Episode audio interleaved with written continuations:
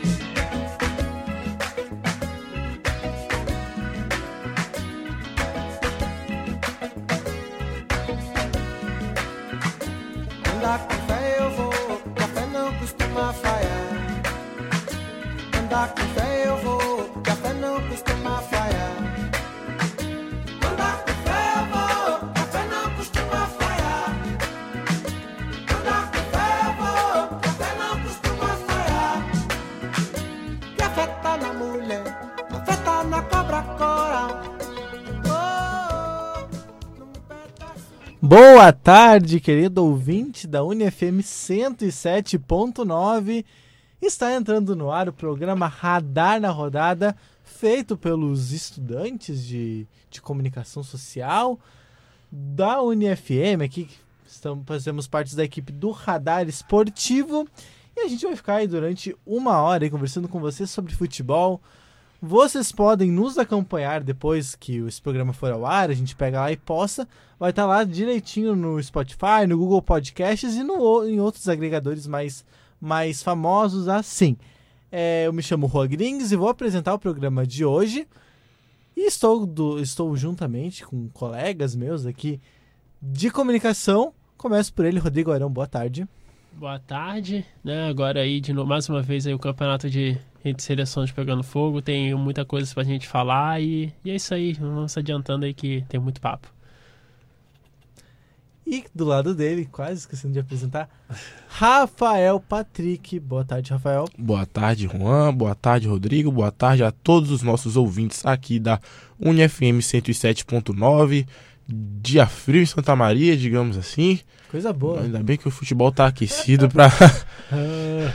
Eu sou, sou do time do frio. Ah, Agora são 5 horas mais 6 minutos. Hoje é dia 26 de junho. Quase que esqueci de passar o dia, né? E a hora. E você ouviu aí na apresentação Gilberto Gil, Andar com Fé. Ele que tá de aniversário hoje, né? Hoje é dia 26 de junho, como eu disse recentemente. Ele nasceu no dia. Perdão, dia 26 de junho de 1942, isso que eu queria dizer.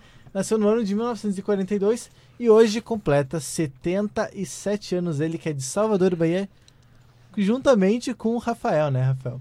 com certeza, Gilberto Gil, que é do, do grupo de grandes personalidades baianas, entre Gilberto Gil, Caetano Veloso, muita gente aí que agrega valor não só para a questão da música, mas para a cultura no geral brasileira, questões históricas também, na época do no período do regime militar.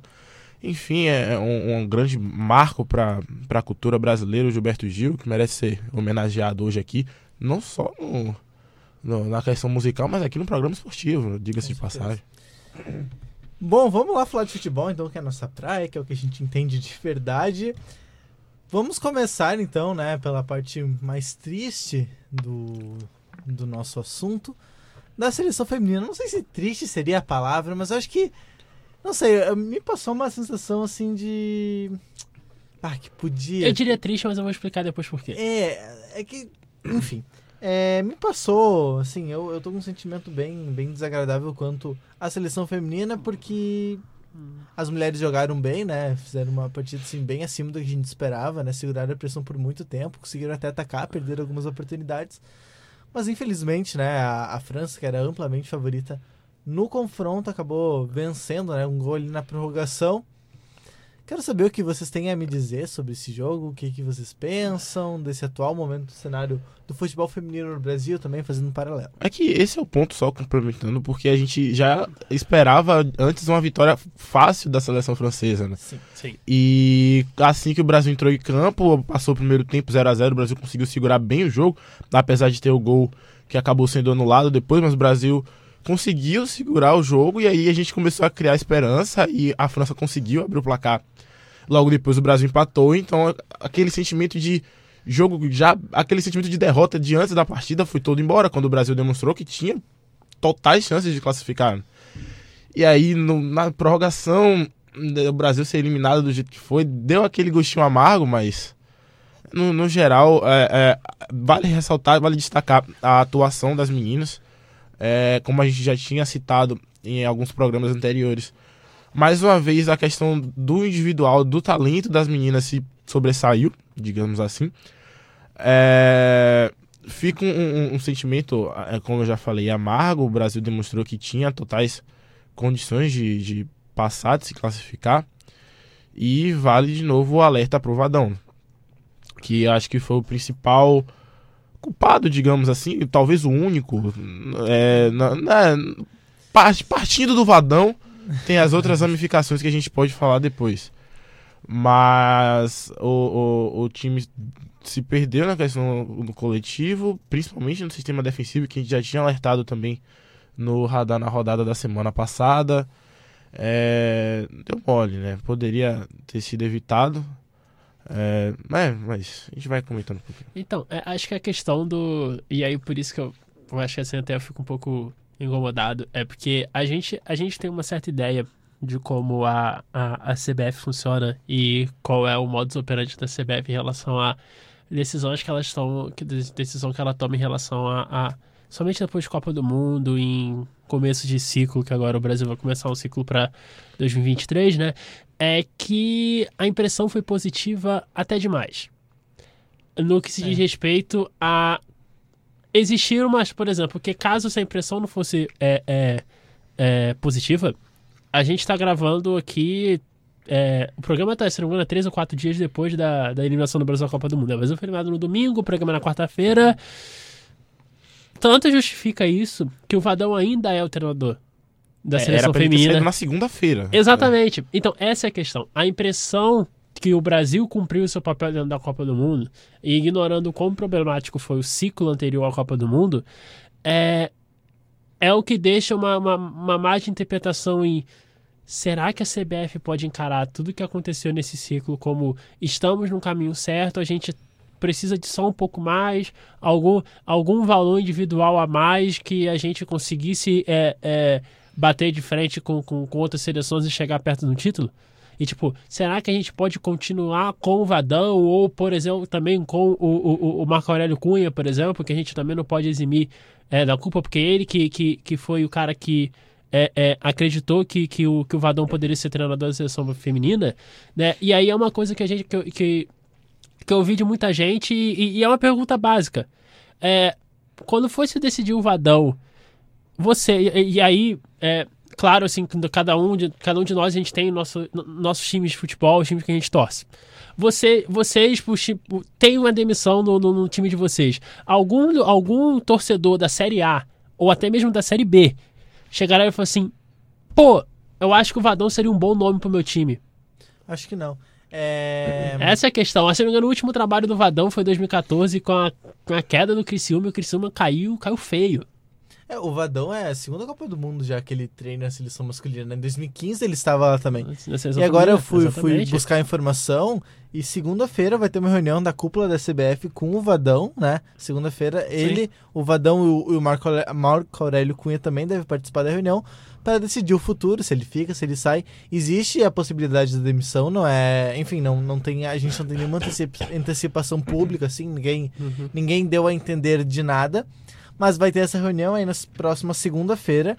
E a gente torce, né, que, que enfim, abram os olhos A gente torce que é, é saia. difícil, é difícil esperar grandes coisas da CBF, principalmente em, em se tratando de, de, de gestão, né? Ah. Enfim, eu acho que o único acerto da CBF nos últimos anos, de repente, foi trazer o Tite, que era uma unanimidade, assim, no Brasil. Mas de resto, em, em se É, falando de gestão de, de treinador, de, de, enfim, de toda essa parte diretiva, eu acho que deixa muito a desejar. Então vamos, vamos Mas eu acho aguardar. que tem né? outro, outro fato em relação a isso. É que, por exemplo, a gente vai pegar a seleção brasileira. É claro que a seleção feminina, o, o trabalho da seleção brasileira masculina, ele é, por inúmeros motivos, ele é mais atrativo que o da feminina.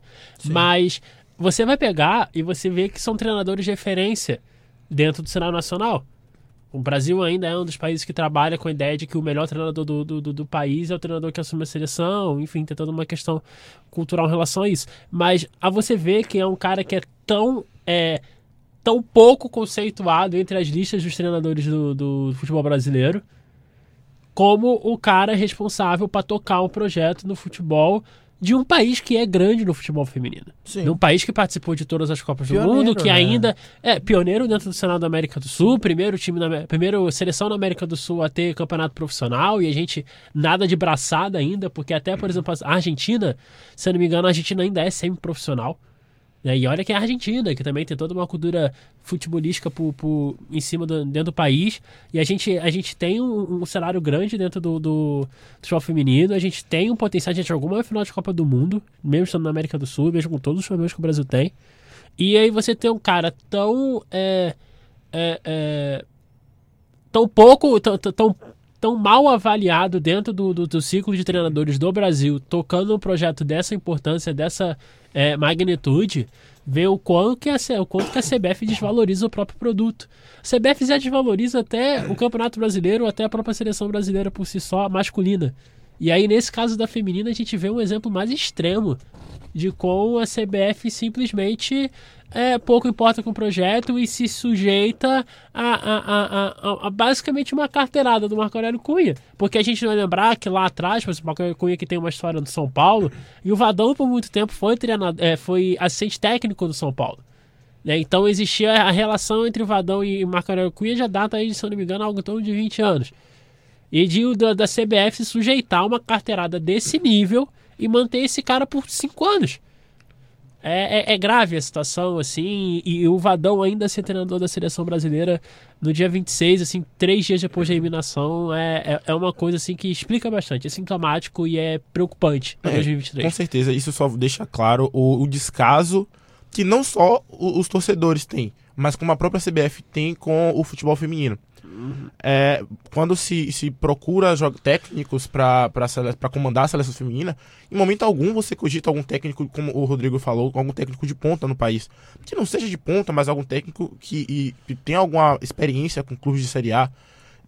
Não passa pela cabeça de ninguém, por exemplo, um, um Renato Gaúcho da vida treinando a seleção feminina. Não. Parece uma coisa, assim, surreal, parece uma piada. Não se pensa no, no Moreira, qualquer técnicozinho, assim, da Série A, não se pensa, é um, é um total descaso, tanto da CBF quanto dos torcedores, e não nessa questão das decisões ad- administrativas, como você tratar o, o futebol feminino em segundo e em terceiro plano, mas a questão da valorização também das próprias jogadoras, das- da própria competição em si.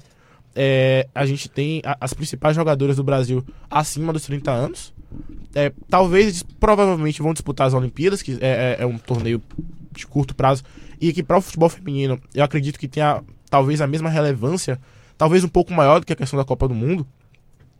E aí você pode até contar com a Marta em um alto nível, digamos assim, a Cristiane provavelmente, a Formiga talvez não. Mas e Formiga Não, é, a a Formiga é, não, a não joga não. mais. A, a Cristiane não vai jogar a Copa de. dois- Eu acho que a Cristiane também não joga, nem mais a Olimpíada. A Cristiane, se não me engano, aposentou também. isso? É A- assim, a é Copa porque do assim, na- Mundo eu no vi, final da na transmissão do na final da transmissão do, do jogo do Brasil e França, é, basicamente contaram a Formiga e a Cristiane como que como aposentados da seleção brasileira com a derrota. A Formiga totalmente certo e a Cristiane bem é nesse caminho e a Marta seria ali um 50-50, dependeria dela.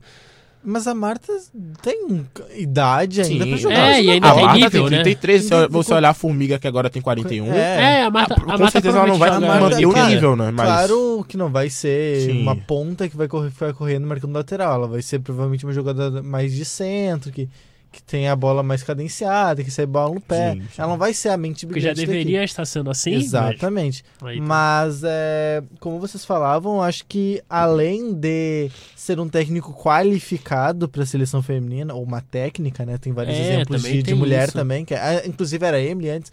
Tem que ser alguém que, que tem essa consciência que o futebol feminino, principalmente do futebol feminino, que ele precisa de uma renovação, como o Rafael disse. Né? Precisa de alguém que tenha consciência para tratar com carinho essa questão, para dar oportunidade para jogadoras mais jovens, para de repente formar alguém, para enfim, para dar esse investimento. O que não é o perfil do Vadão, né? O Vadão é um cara mais resultadista, né? Talvez jogar Mas aí talvez tenha mais, mais uma coisa que não que fuja um pouco até da, da, da alçada do técnico, né? É, é é uma questão cultural do, do- do- do- não só do, do Brasil, digo, mas É. nas questões dos países da América do Sul. Não se tem uma, uma import- não se dá devida importância a- ao futebol feminino.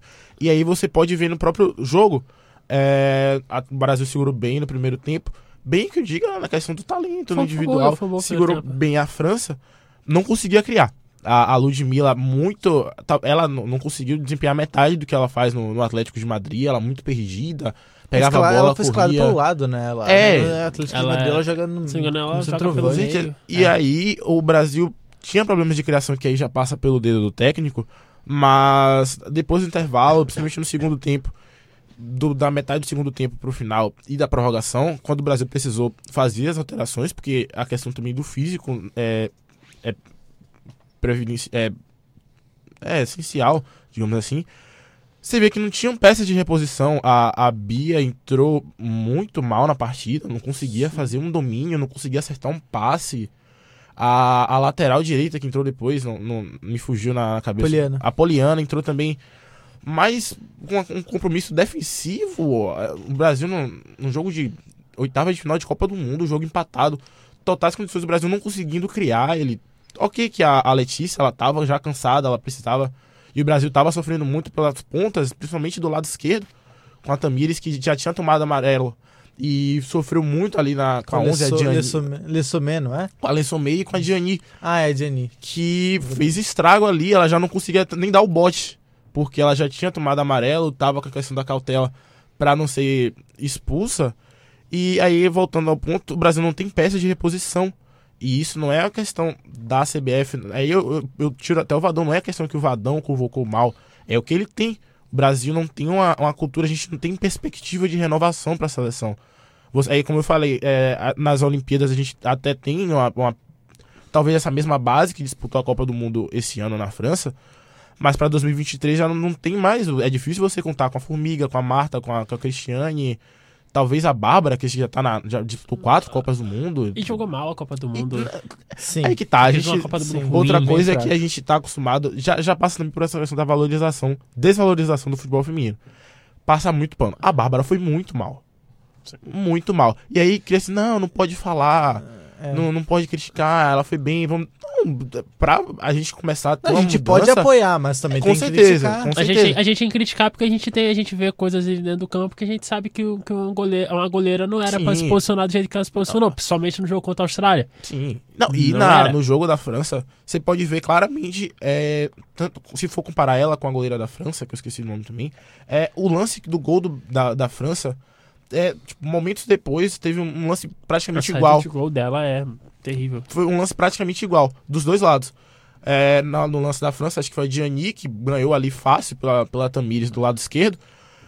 Na hora que ela fez o cruzamento rasteiro, a Bárbara estava encostada no primeiro pau. Passou fácil ali, ela não tinha. Quando no cruzamento rasteiro, cruzamento simples ali, ela estava meio metro longe da bola, não tinha nem condições de chegar. Questão do posicionamento, totalmente errado. E poucos minutos depois, a, a França, é, o Brasil conseguiu a mesma jogada. Acho que com a Ludmilla até, pelo lado direito. E ela fez o mesmo cruzamento. E você consegue ver que a goleira da, da França ela já estava posicionada na metade da, da, do- da pequena área.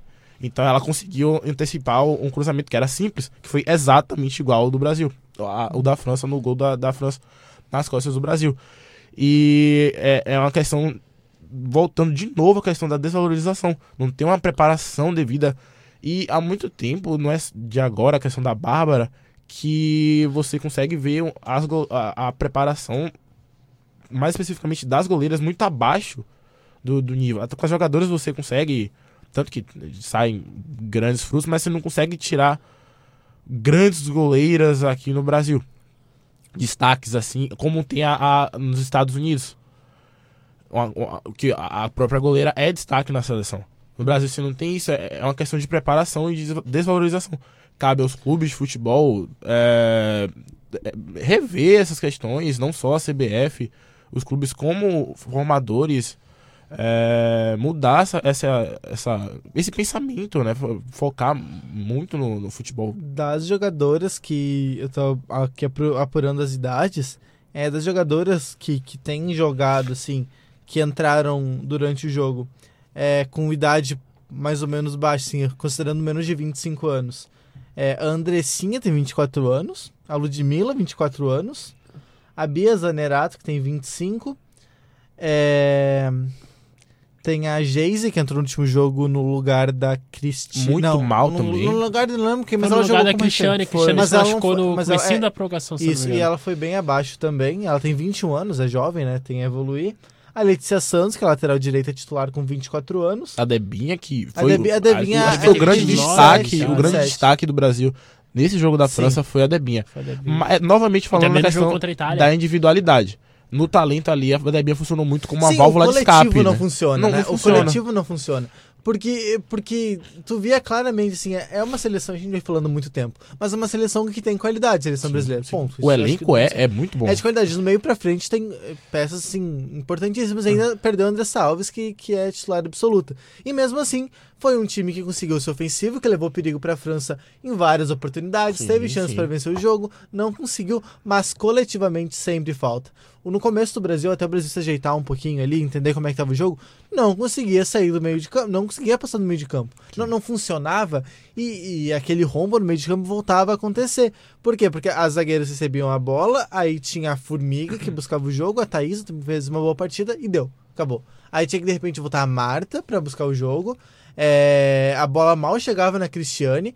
é, O time ficava muito dependente de uma jogada individual da Debinha, que foi muito bem, e por isso que o Brasil chegou várias vezes, mas é pouco, né? É pouco. A França coletivamente funcionou mais. E o Brasil, enquanto conseguiu anular a Lessomé, que é a, craque do time, a Henri também, mas acho que a Lessomé ainda é mais, enquanto conseguiu anular ela, foi tranquilo ali. Mas chegou um momento que, que, que ela se prevaleceu ali, principalmente na segunda metade do segundo tempo, pro, pra prorrogação ela apareceu pro jogo, e ali o Brasil se perdeu, né? Teve Acho que na prorrogação o Brasil não teve poucas oportunidades. Mas aí né? também Foi- foi vem muito em relação à saída da Cristiane. Acho que a saída da Cristiane Sim. foi. Acho que foi um fator preponderante porque ela, consegui, ela conseguiu fazer uma imposição física interessante em cima da, da Renan. Assim, que é uma coisa assim que a Sim. gente, não, a gente não imaginava e a gente não, a gente não imaginava que isso aconteceria. Porque a gente sabe que o Brasil, até o Brasil ter muita dificuldade de sair, o Brasil tem que quebrar muita bola. Então o, o, a Cristiane segura muita coisa. Segura muito passe, segura muito tijolo ali. E, e foi o que aconteceu. E aí é o que dava uma profundidade, é o que deixava. E aí tem aquela coisa de dela segurar.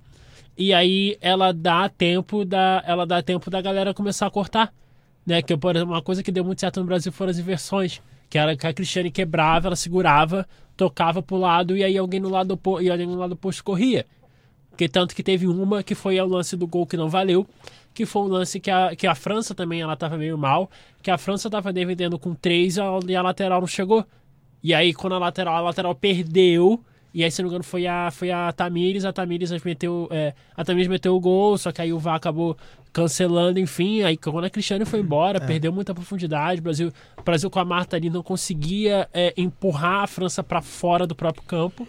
E isso acabou revertendo no, no, no resultado, assim. Mas não foi um jogo que dentro de campo foi, foi um jogo jogado, foi um jogo é, bem disputado, assim. Os problemas do, os problemas do Brasil não são em relação ao que aconteceu no, no, no Brasil e França de, de jeito algum, assim. Foi um jogo bem jogado. A França jogou mal, é verdade, mas ainda assim foi um jogo bem jogado pelo Brasil. E é só uma coisa, assim, que a gente tem que meio que contextualizar. É que embora que a gente exalte muito a seleção brasileira, a gente sabe que o Brasil tá ali numa segunda ou terceira prateleira do futebol feminino baseado no talento. Né? Tem a França, tem os Estados Unidos, tem até mesmo seleções ali como, como a, a, a Holanda e tal, assim, estão num nível um pouco acima. Na Alemanha também estão num nível um pouco acima do Brasil. Então, assim, baseado no nível que o Brasil tem em relação ao futebol feminino, as oitavas de final por si só, elas não são o problema. O problema é todo o contexto que veio antes da Copa do Mundo. Mas a participação da Copa do Mundo, assim, ela é condizente com a qualidade da geração que o Brasil tem agora. E então, só concluindo, um comentário breve meu, assim, ontem eu estava assistindo Holanda, e, na verdade assisti os dois jogos da Copa do Mundo de ontem, mas o que eu mais prestei atenção foi da Holanda e Japão, eu gostei muito do, Pra mim que o Japão jogou muito melhor, jogou muito bem, assim, fiquei impressionado com o nível técnico das O jogadoras, é tático, muito bom, na muito bom o jogo. né? Mas a Holanda ali, né, numa infelicidade da, da defensora do Japão, conseguiu o gol. Fechando então de Copa do Mundo Feminina, que os tempo, o tempo está urgindo, vamos falar de futsal rapidamente. A UFSM ganhou de novo, olha só quem é que segura a Federal. Ganhou de 5 a 3. Olha, de tirar o chapéu o resultado dessa, dessa rodada. Fez 5 a 3 na SAF, a SAF que, que até pouco tempo, não sei se ainda pode ser considerada, mas até pouco tempo era considerada a segunda força do grupo, né? Claro, a Soev em primeiro lugar, indiscutivelmente, e a SAF, né, com um, um elenco mais forte, com resultados mais expressivos, mas a FSM eh, ficou boa parte do tempo atrás no placar, conseguiu empatar no finalzinho, virou, fez dois gols, assim, acho que um espaço de um minuto, um minuto e pouquinho, fez dois gols, um hat-trick do do Léo Rudek, e a UFSM volta volta para a primeira colocação, tinha perdido porque o União Independente tinha... Não, na verdade ela já era líder. Já Ah. era líder, venceu, o União Independente empatou, que era o time que estava em segundo, e agora é líder com cinco pontos de diferença três, né? Da, para vice, vice colocado, que é a Soeva que tem jogo a menos. Mesmo que a Soeva jogue, quando joga esse jogo a menos que tem, vença, ela vai só a 19 pontos e a UFSM fica, segue com 21, ou seja, no mínimo, dois pontos de vantagem para a segunda colocada. É, garantindo aí basicamente a, a- classificação para a próxima fase e se consolidando como uma das favoritas a, a conquistar a vaga direta para as quartas, né? Que eu sou o primeiro. Sim, agora encaminhou, segundo- porque fez a, a melhor campanha geral, né? Não foi nem a só do Sim, grupo. Foram, são sete vitórias consecutivas, imagina. O Gabriel, ele encontrou um estilo de jogo para a equipe do FSM que, assim, deu muito certo. Quando começou tomando 7 a 0 não foi da Soeva Foi na primeira rodada, todo mundo, as expectativas foram lá embaixo, a, primeira vez da, da UFSM na Série Ouro, toda a expectativa que tinha se criado. Tomou logo uma, uma surra Mas da, pegou o mais difícil. Começar, com a é. Soeva, olha. né, para qualquer um. É muito E complicado. depois disso, a, a equipe do FSM se reergueu de uma forma. E palmas Embalou, pro Léo né? Rudek, hein? Embalou, embalou.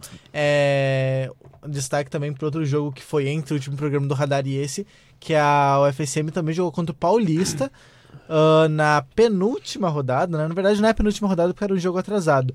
Mas o UFSM venceu o Paulista Foi por jogo do feriado, cinco- Isso, por 5 a 3 Um jogo cheio de gols, o UFSM saiu vencendo, o Paulista empatou, o UFSM passou à frente, o Paulista empatou e o UFSM fez dois gols. E foi na semana que a União também gol da Soeva. Venceu da Soeva, isso aí. No jogo atrasado da sexta rodada. Então, no mesmo dia, os dois times de Santa Maria com resultados expressivos e bota Santa Maria no topo, né? Por que não? Da divisão na, na Série Ouro do futsal gaúcho. Mais algum comentário sobre a UFSM? Podemos seguir então. Segue o É, jogo, segue vamos jogo. passar rapidamente, então, por outros campeonatos de seleções que têm acontecido, né, concomitantemente com a Copa América e a Copa do Mundo Feminina. Ah, temos a Copa Ouro, que tá já se decidindo os grupos ali. Falta, na verdade, só um grupo, que é o que joga hoje à noite. O grupo dos Estados Unidos. Mas vamos lá, no grupo A, ah, o México passou em primeiro lugar e o Canadá ficou em segundo com seis pontos. Em terceiro lugar ficou a Martinica e em último, Cuba. No grupo B, olha só, destaque para o Haiti, líder invicto com nove pontos. Depois a Costa Rica ficou em sexto. Ilhas Bermudas ficou em terceiro lugar com três pontos e a Nicarágua com zero pontinho. Olha, Nenhum Nicarágua ponto já, a Nicarágua é a única, se não me engano, a única do grupo que já jogou Copa do Mundo e foi aqui no. É, na Costa Rica jogou já. Ah, Costa Rica Costa Rica jogou, jogou. verdade. Haiti, eu não lembro, Ilhas Bermudas com certeza não. Ah, no grupo C, Jamaica, esse grupo foi muito equilibrado. Foi o grupo de ontem à noite, inclusive, que se definiu ontem à noite. A Jamaica ficou, em líder, ficou na liderança com 5 pontos. Curaçao em segundo lugar com 4 pontos. O El Salvador ficou em terceiro com 4 pontos também. Então a, o Curaçao se classificou por, por um saldo de gols é, superior, né? O El Salvador com menos 3 de saldo. E Honduras. Honduras, que recentemente jogou a Copa do Mundo, jogou acho que 2014. Jogou 2014, veio pro Brasil, tava no grupo da 2014, França. é, é, isso aí. Honduras jogou a Copa do Mundo, ficou em último lugar. Eu acho que esse grupo também, não sei se outro país chegou a disputar a Copa do Mundo, a Jamaica jogou a Copa do Mundo. A Jamaica não. Acho que não. El Salvador eu acredito. Salvador jogou em jogou- 70, se eu não me engano. É, então, e Curaçao não. E Honduras Curaçao também. ganhou o primeiro jogo na, Isso, na história isso. contra Honduras, se não me engano. Contra Honduras, acho que foi. E no grupo D, que é o grupo que se define hoje à noite, os Estados Unidos com seis pontos, o Panamá em segundo também com seis pontos. Eles jogam entre si, então quem passar em primeiro pega o Curaçao e quem passar em segundo pega a Jamaica. É, a Guiana tá em terceiro lugar com nenhum ponto somado e Trinidad e Tobago a mesma coisa. Trinidad e Tobago que jogou a Copa de 2006 também. Primeira vez e única que a equipe trinidense jogou a Copa do Mundo. Copa Africana de Nações, que também tá co- começou um pouquinho depois da Copa Ouro, então é, os, os jogos, os grupos ainda estão bem abertos, mas o grupo A, o Japão, o, Japão, o Egito tá vencendo o Congo por 1 a 0, Um jogo tá indo a importante. 6 pontos. Uganda é segundo com 4 pontos, o Zimbábue é terceiro com 1 ponto. Congo não tem nenhum ponto somado. No grupo B, a Nigéria jogou duas partidas e fez 100% de aproveitamento. Depois tem Madagascar com um ponto somado, Guiné com um ponto somado e Burundi com nenhum pontinho somado. No grupo C, todas, todas as equipes jogaram uma partida só. Argélia e Senegal tem três pontos e Quênia e Tanzânia com nenhum ponto. Costa do Marfim e Marrocos no grupo D com três pontos e Namíbia e África do Sul com nenhum ponto somado também. No grupo E, Mali, que fez a maior goleada da Copa Africana de Nações até agora, ganhou da Mauritânia por 4 a 1 e Angola e Tunísia ficaram em 1 a 1. No grupo, no grupo F, no último grupo da Copa Africana de Nações, Camarões venceu a Guiné-Bissau. O jogo foi essa semana, foi 2 a 0 pro Camarões. Ontem, ontem até Foi o ontem, jogo. terminou Foi a rodada. e Benin e Gana empataram em 2 a 2 um bom jogo de futebol. Benin que fez, acho que é a primeira vez que disputa a Copa Africana, a Copa Africana de Nações e quase venceu a Gana. A Gana tinha um a menos, é verdade, teve um jogador expulso, mas o Benin chegou muito perto de conseguir vencer a Gana, que é uma das favoritas a essa edição. É, então aí já, da- já resumindo até das, das duas competições, você tem Copa Ouro interessante, porque projetos novos tanto na tanto no México, tanto nos Estados Unidos, né? O México apostando no, no, no Tata Martino, que foi que impressionou bastante com o Atlanta United na, na MLS, foi um time que, que sobrou de ponta a ponta e agora o Tata Martino voltando ao futebol de seleções, já ele que treinou a Argentina, não deu muito certo. Agora no, no México, o México tem alguns jogadores interessantes no futuro, talvez o maior destaque aí do, dos jogadores novos seja o Diego Lanes, que vai que tá jogando no, no Real Betis, né? Os Estados Unidos que depois do que aconteceu, engraçado, né, que os Estados Unidos agora jogou contra a Trinidad e Tobago, goleou de 6 a 0, mas o jogo de Trinidad e Tobago, a derrota em Trinidad foi o que tirou os Estados Unidos da Copa do Mundo de 2018. Foi bizarro, né? Eles, É. se eles perderem a. Os Estados Unidos a que jogou todas as Copas do Mundo de 90 até 2014, né? E aí Não até por, 2018. por ter uma hegemonia dentro da CONCACAF, não Que jogou não é em muito 2000. difícil também, né? É, diga-se de passagem. Sim, mas a gente pode dizer que os Estados Unidos se esforçou bastante para não jogar a Copa do Mundo em certeza. 2018. Um boicotou, E aí e vem com e vem com um projeto interessante do, se não me engano, do Greg Biter, que é o técnico do que era do Columbus Crew, que era uma equipe que que é de, de acima da média ali na, na MLS, não- é um- uma equipe que geralmente está em playoff, está sempre no mata-mata, com um estilo de jogo interessante que a gente não costuma acompanhar muito nos Estados Unidos, os Estados Unidos um pouco mais controlador, de posse, e aí tem também toda a questão do intercâmbio dos jogadores americanos na Bundesliga, que a gente está começando a, a, a ter o- o- o- os efeitos dessa, dessa experiência na, nas gerações que vem no, nos Estados Unidos, são para ficar de olho, e na Copa Africana de Nações, algumas seleções muito fortes, acho que o maior destaque da primeira rodada foi, foi Senegal, Senegal que dominou a Namíbia, teve quase 20 finalizações no primeiro tempo, é, é uma equipe muito equilibrada, com uma equipe muito sólida na defesa, mas Foi que bem também, na Copa também, né? que também consegue trabalhar bem no ataque. Tem, foi, foi- a, a maneira que Senegal foi eliminado na Copa do Mundo foi até um pouco. é, um pouco constrangedora até por causa da questão dos cartões com, com o Japão e tal, mas o, o, o karma foi bom com o Japão, o Japão foi eliminado de uma maneira bem cruel, então É verdade. pela Bélgica ali, foi uma coisa toda. Mas o, alguns times que, algumas seleções que eram cogitadas aí ao título, talvez aí a seleção de maior talento, pelo menos na minha visão, que a seleção de Marrocos sofreu bastante para ganhar, ganhou por causa de um gol contra, né? Também teve o, o Egito mesmo com, com jogando em casa também, não fez lá um, um bom jogo, então a gente vai ver a Nigéria Tá sofreu com, agora, né, não fez- a Nigéria sofreu com o Burundi, o Burundi nunca jogou Copa Africana de Nações. A- a- as favoritas ainda não, não deram muito as caras, eu acho que com exceção de Senegal, então vamos ver nessa segunda rodada. Esse jogo do Egito com, com o Congo é importante, que o Congo é considerado a segunda força do grupo. É uma seleção que talvez possa aparecer na Copa de 2022, porque é uma seleção que tem alguns valores individuais.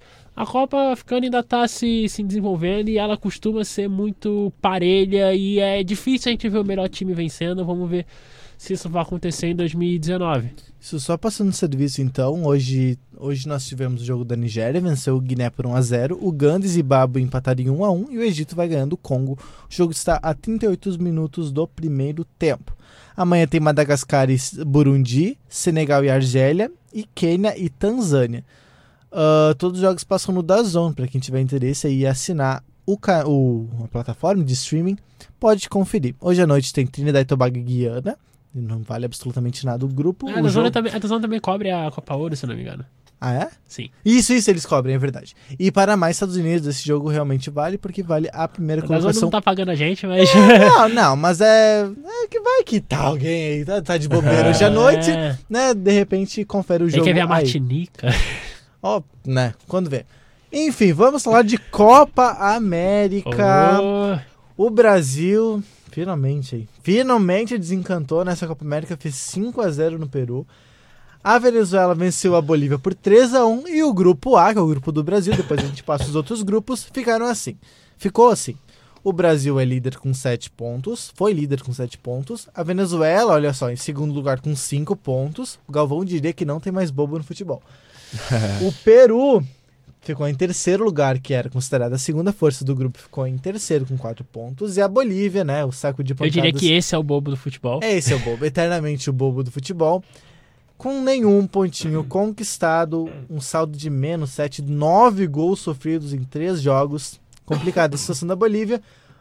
E agora, nas quartas de final, o Carrasco está de volta. É inacreditável, mas o Carrasco do Brasil é o Paraguai. O Paraguai eliminou o Brasil nas últimas Duas. duas. Não, na verdade, duas das últimas três, porque na, Sim. na última edição o Brasil nem passou na, na fase de grupos. Exatamente. Mas sempre que o Brasil chegou na- nas, duas, nas últimas edições que o Brasil chegou nas quartas, caiu pro, pro Paraguai. Então, né, por favor, né? Acabou, né? E aí tem uma estatística bizarra sobre a seleção paraguaia.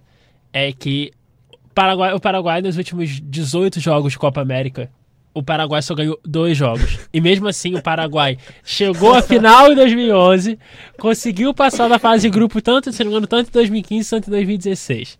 Com duas vitórias nos últimos 18 jogos. Muito boa a campanha do Paraguai. E, a- e a mesma tem em 2011 Olha ganhando do só. Brasil. E pode ser campeão esse ano com uma derrota e cinco empates. Então, fica aí, né? Sim, não precisa. O Paraguai não precisa ganhar pra poder ser campeão da Copa América. Seria bizarro, mas isso pode acontecer.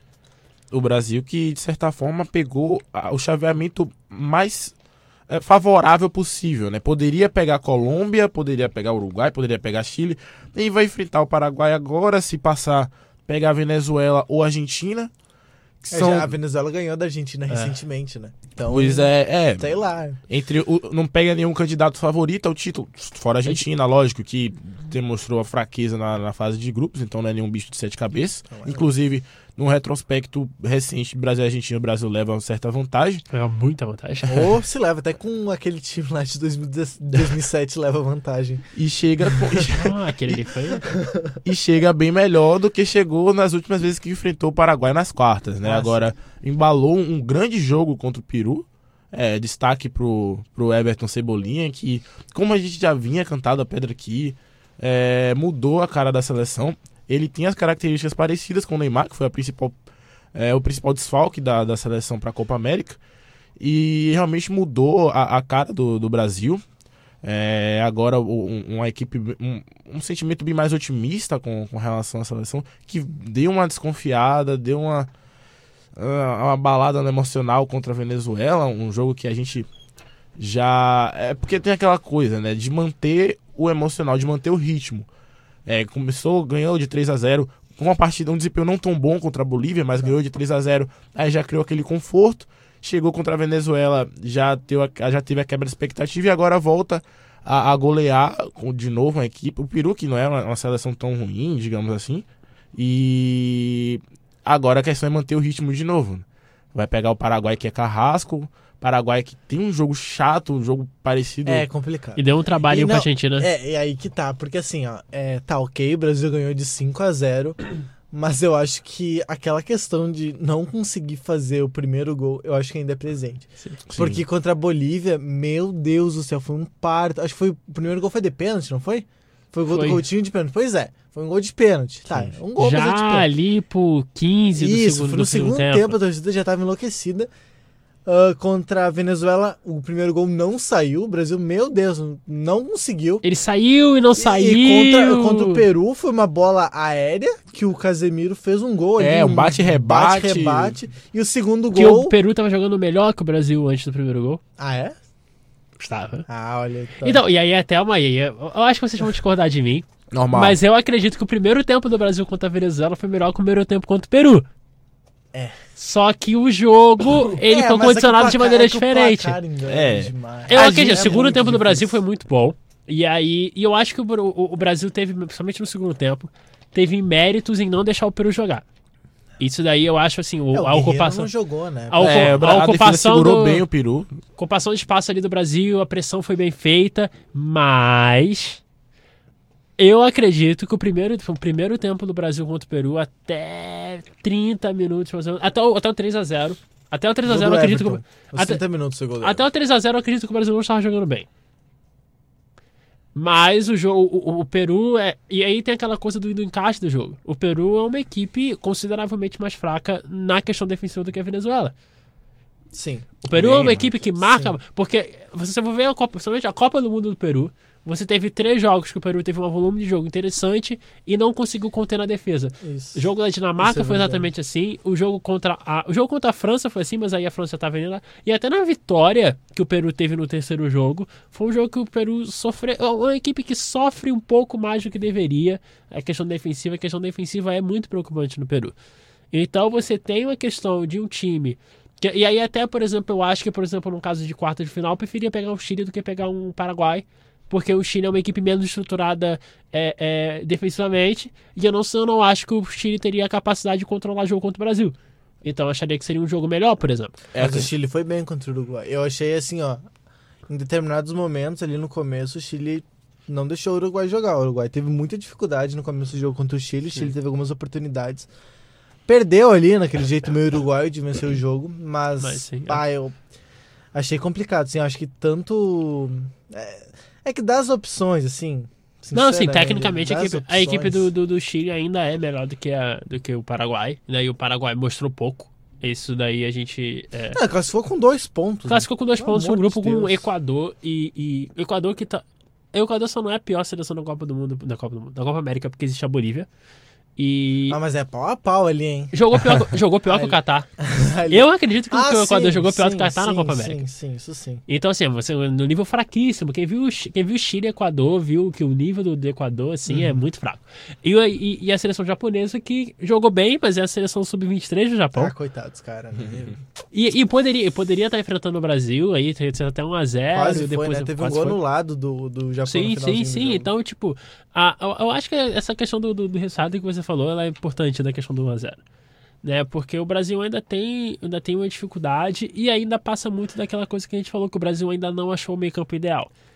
Nenhum ataque, diga-se de passagem, né? Que os três jogos, Mas todos. Mas É, o ataque, eu, eu acho que o com Brasil no mudanças. último terço ele funciona. Mas eu acho que a bola até chegar ao último terço que é o problema. Então, assim, ó, é, é, pra mim o Coutinho tá sendo exaltado de uma maneira exagerada. Eu não acredito que a Copa dele seja tão boa. Ele começou Ele, bem. ele, ele, foi, ele foi bem contra o. A Bolívia, que ele, ele, ele Isso. E decidiu e o jogo contra depois. Peru, ele, ele até conseguia dar lançamentos, mas acho que era muito mais na confiança dele do Sim. que característica. Para o que esperava mas, do mas eu acho que o ataque do Brasil evoluiu, por quê? Porque eu acho que se assemelhou um pouquinho ao que o Firmino faz no Liverpool. Porque quando ele jogava com o Richarlison e contra o Neres, é, eles não afunilavam tanto. Eram Sim. jogadores mais de lado. O Richarlison muito de lado, ele caía muito pouco. E o, o, o Neres era um pouco mais. Mas agora com o Gabriel Jesus e com o Everton, que é o que tá se desenhando para ser, acredito que pelo 5 a 0 deve se manter.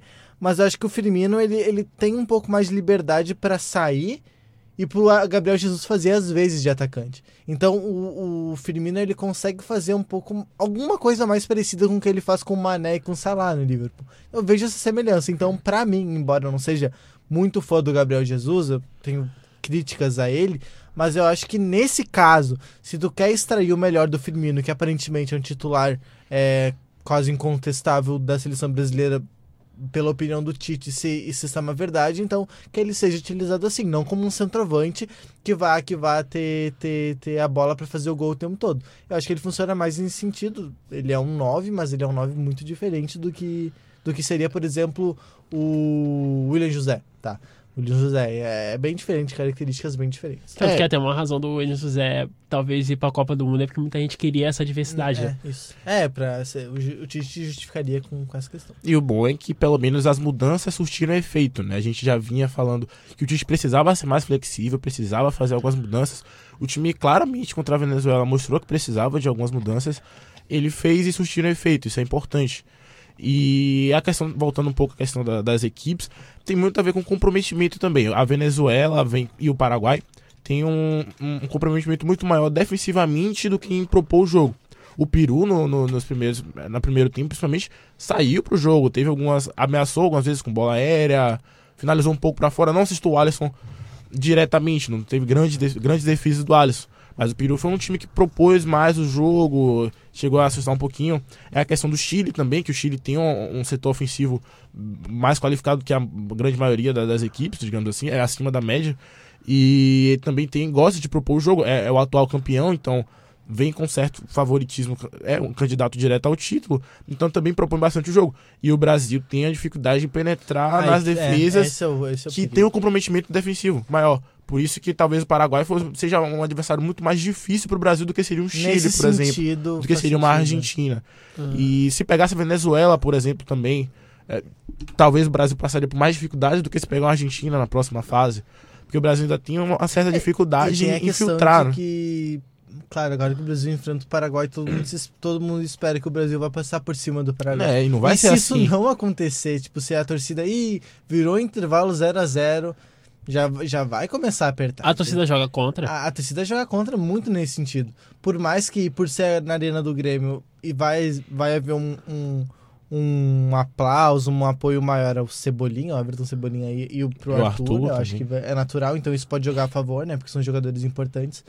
Mas é aquilo, se virar o, o intervalo um 0 a 0 que é, fique nítido a dificuldade que o Brasil tem, de repente, a entrar na área paraguaia, começa a complicar e, e pode ter um, um roteiro bem parecido com o que foi contra a Venezuela. E aí, pênaltis é aquilo, né? É a perspectiva que se tem pro jogo, né? Um Paraguai que vai se fechar defensivamente e o Brasil que vai procurar espaço. Contra a Venezuela já mostrou que é uma grande deficiência do Brasil, essa questão de infiltrar nessas defesas mais compactas, em times que não propõem muito o jogo.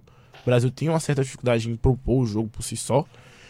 E é o desenho que vai se fazendo da partida. Claro que, como você falou, um gol, o primeiro gol, ele muda totalmente a- a- a- o comportamento da seleção, o comportamento do Brasil no decorrer da partida.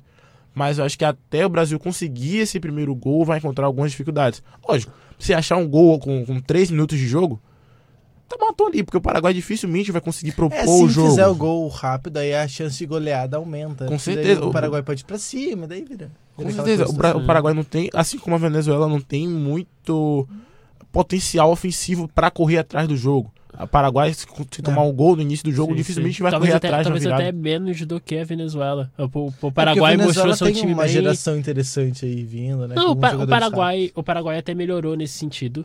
Né, eu acho que aí até, por exemplo, ter um, um referencial técnico ali como o Miguel Amiron, assim, é até interessante. Eu acho que é o nível individual, por exemplo, que o ataque da Venezuela não tem.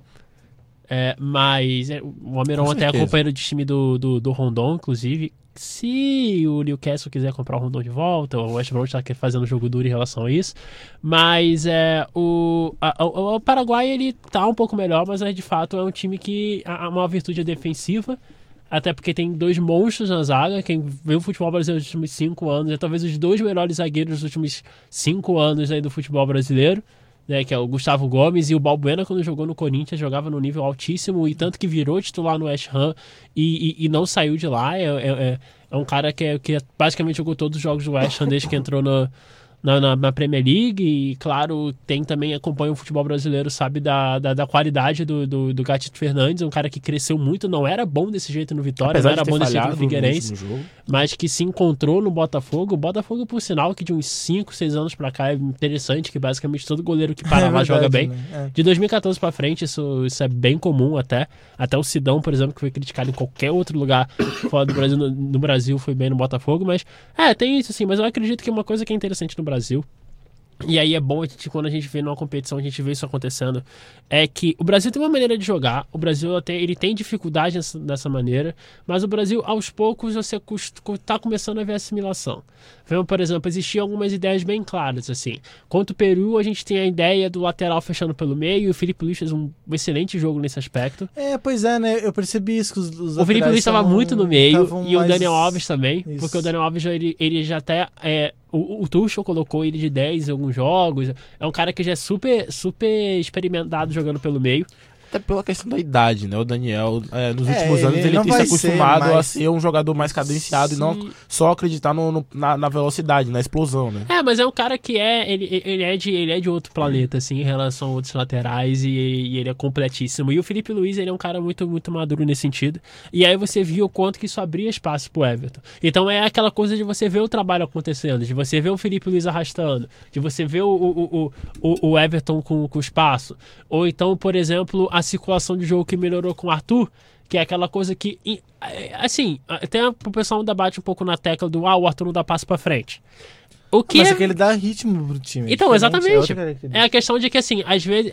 É porque é um pouco em excesso, às vezes, mas ele consegue tirar tirar defensores da linha com giro, de proteger a bola, de, de, de tentar é, é, arrastar algum da- alguém da linha defensiva em cima dele e aí ele soltar pro lado e aí os, os laterais continuarem fazendo o que estão fazendo, ou então os pontas. Essa questão, por exemplo, do, da ocupação do, do Firmino com Jesus que era que é importante ter essa ideia de ter um segundo atacante para poder entrar nesse espaço do Firmino. Então, assim, as ideias elas estão começando a se desenvolver. E aí o, o, o Coutinho, por exemplo, buscando um pouco mais o jogo. Tá travado ainda, mas a ideia de que o time tá começando a assimilar as coisas, essa ideia tá existindo e é bom, tá, é bom ter esse otimismo de que as coisas estão começando a, a- a entrar no seu lugar. Bom, vamos passar então o grupo B. A Colômbia foi líder com 9 pontos, 100% de aproveitamento. A Argentina em segundo, passou ali na- com as calças na mão, venceu o Catar por 2 a 0 e agora ficou em segundo lugar com 4 pontos. Depois o Paraguai com 2, que é o adversário do Brasil, e o Catar com um pontinho apenas. O Uruguai com 7 pontos, foi líder no grupo C. Depois o Chile com 6. O Japão, que quase conseguiu a classificação para a próxima fase, com 2 pontos no terceiro lugar e o Equador com um pontinho apenas. As quartas de final, então, já passamos do jogo do Brasil. O jogo do Brasil é quinta-feira às nove e meia da noite é, contra o Paraguai. Venezuela e Argentina será na sexta-feira às quatro. Colômbia e Chile, 8 horas da noite. Jogo muito bom esse aí, hein? Vale ficar de olho. Talvez às- o melhor oi- jogo da. com certeza. E os 8 horas, às 8 horas da noite. E o Uruguai também é um outro bom jogo. O Uruguai pega o Peru. Pega o Peru é complicado. do- É sábado às 4 horas da tarde. É, Esquecemos de passar como ficou a, a Copa do Mundo Feminina, né? Nas oitavas de final, então tivemos Noruega e Austrália. A Noruega passando nos pênaltis por 4 a 1 A Inglaterra venceu Camarões por 3 a 0 o jogo do Brasil, né? 2 a 1 a França, a 2 a 1 para a França em cima do Brasil. Os Estados Unidos, que é outra seleção muito favorita, sofreu para vencer a Espanha por 2 a 1. É, a Itália fez 2 a 0 na China, um jogo um pouco mais tranquilo. A Holanda 2 a 1 no Japão. A Alemanha fez 3 a 0 na Nigéria e a Suécia venceu o Canadá por 1 a 0. Resumidamente, virou uma Eurocopa com os Estados Unidos. As quartas de final, então, é na quinta-feira, também conhecido como amanhã, às 4 horas da tarde, Noruega e Inglaterra. Na sexta, França e Estados Unidos. Sábado, às 10 da manhã, Itália e Holanda. É um jogo muito bom esse, por sinal. Na verdade, França e Estados Unidos é o melhor jogo da, Sim. das quartas de final, quiçá, da Copa do Mundo. E no sábado, a uma e meia da tarde, Alemanha e Suécia. Rapidamente, a expectativa de vocês sobre os campeonatos aí, resumidamente. É, os Estados Unidos e França talvez seja o, o grande jogo de- dessas quartas de final da, da É, Copa do Mundo Podia ser Feminina. final, né? Podia. Poderia ser final. Talvez seja uma final antecipada que ganhar, ter o caminho É, tem outras bem mais tranquilo que, que- que podem chegar. com, em direção ao título. É, o chaveamento ficou. hum, Quem passar de Noruega e Inglaterra pega a França ou Estados Unidos, e no outro lado, Itália e Holanda pegam ou Alemanha ou Suécia. Né, talvez essa saída do, do Japão controlando ali, o Japão que vinha muito forte, podia. É, podia dar um, um balanço. Ah, o. Japão que, se eu não me engano, jogou a final de, de Copa contra os Estados Sim, Unidos. né? então, o Japão jogou as duas últimas finais. Ele ganhou em 2011 e perdeu em 2015, ambos Sim. para os Estados Unidos. E É, e, e, enfim, eu. Olha, as duas chaves. eh, Existe um, um- um mais ou menos parelho, assim, não tem assim nenhuma equipe que, que seja muito fraca, como tinha nas oitavas de final. É, os Estados Unidos, sinceramente, eu achava que fosse mais bicho de sete cabeças, mas pelo que eu vi, da, a Espanha conseguiu anular muito bem os Estados Unidos. Os Estados Unidos conseguiram fazer um gol ali, acho que de pênalti também. Mais ou os menos dois no foram de final. pênalti, né? É, os dois, é, os dois foram de pênalti. E a Espanha construía o jogo bem parecido com, com o enredo do jogo do Brasil contra a França. É, e a a gente França via a superioridade de uma equipe, mas aquilo não se transformava, assim, não, não era materializado. E a Espanha chegava, teve algumas boas oportunidades, mas não conseguiu concluir. Mérito dos Estados Unidos, que agora está na semifinal. Vamos para os palpites? Palpite! Os palpites, então.